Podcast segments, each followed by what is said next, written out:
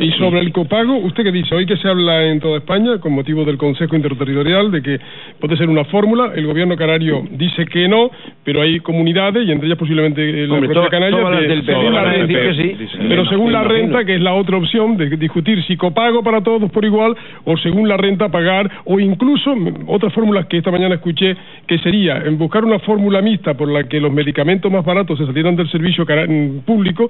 Sí, se hablaba de hasta 5 euros. Que lo hace Alemania y lo hacen otros países, aunque parece que eso tampoco es muy útil. O, repito, la fórmula que adelantó el ministro, y también, en fin, se ha comentado por, en el gobierno central y en el gobierno canario, repito, de que según la renta se pague eh, pues los medicamentos que estamos pagando, que, todos y que son gratuitos también a su vez a través de la sanidad pública. Mm. ¿Qué fórmula ve usted ahí? yo espero que al final no me convenzan, porque es que parece que están convenciendo a todo el mundo de que es necesario el copago. Es decir, la sanidad como un pilar fundamental de, de, este país, eh, la mejor del mundo en cuanto a servicio público, eh, que no lleguemos a ese, a ese mecanismo del copago. De hecho, ya lo estamos pagando con nuestros impuestos, es un problema de prioridades presupuestarias y, yo, desde luego, eh, espero ser el último a que se tenga que convencer para votar en algún órgano que esté de acuerdo con el copago.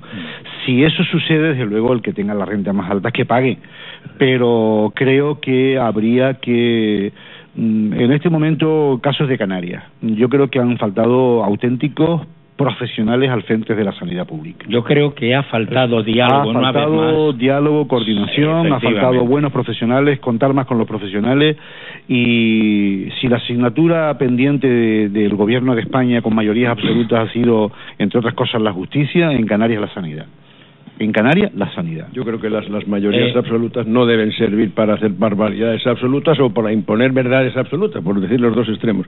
Lo que pasa es que si el, conjunto de la sanidad española debe, y, y lo debe, más de 15.000 millones de euros, es que es insuficiente o no es autosuficiente. Es decir, no genera recursos suficientes para que la podamos amortizar. Pero tenemos unos gastos que no deberíamos asumir, como el llamado turismo sanitario, que nos está costando una parte Pero eso nos lo están pagando ya, ya nos lo está pagando. Bueno, que ya, veremos cuándo lo cobramos. Lo que ocurre es que, no es, lo con retraso. Entonces yo creo que en otros países han buscado, estando de acuerdo o casi de acuerdo con Aurelio, porque yo pienso que efectivamente la sanidad española tiene un reconocimiento universal de que es una, una sanidad fantástica. La prueba es que hay montones. Pero como dice también, nos están convenciendo de que tiene... sanitario, ¿por qué viene aquí? Porque sabe que va a recibir una muy buena atención y a unos precios muy razonables.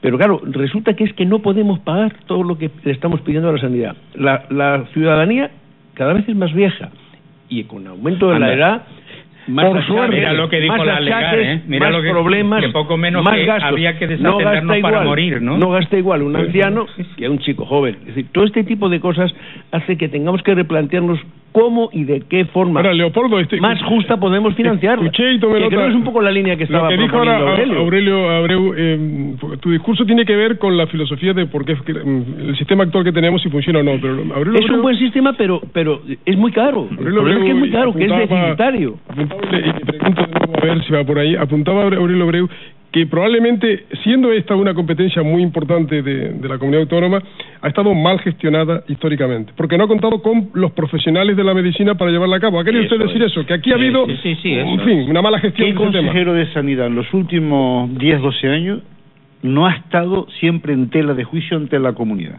ante la sociedad? Todos. Mm. Y sin embargo los profesionales manifiestan en innumerables condiciones y, innumerables eh, situaciones que nunca se ha contado con ellos.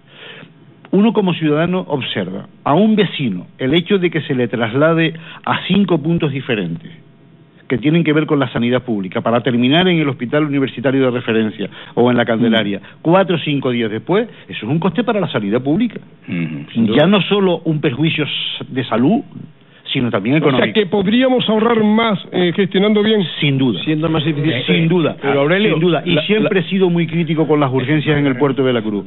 En la cantidad de recursos económicos que están en el puerto de la Cruz asignados a la urgencia no está acorde con la sanidad que requieren los ciudadanos y ahí se está gastando muchísimo dinero.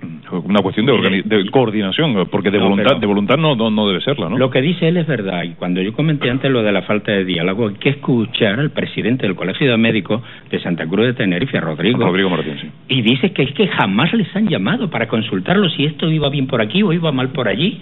Y la reacción que van a tener los médicos si esto se lleva a cabo. Mm. porque es que no van eh, siete mil millones hay que de qué no pero ellos dicen vamos a ver pero cómo le voy a recetar a este señor esto si no va a poder pagarlo en, la parte que le corresponde. Y luego hay otra cosa.